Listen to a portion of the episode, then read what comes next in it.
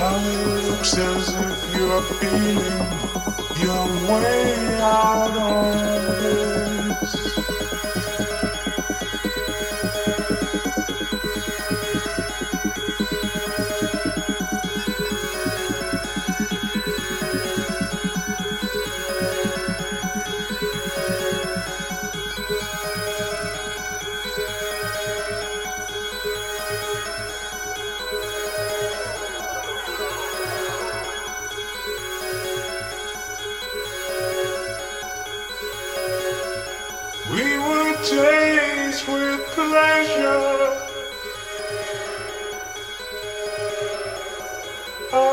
as if you're feeling your way out of this.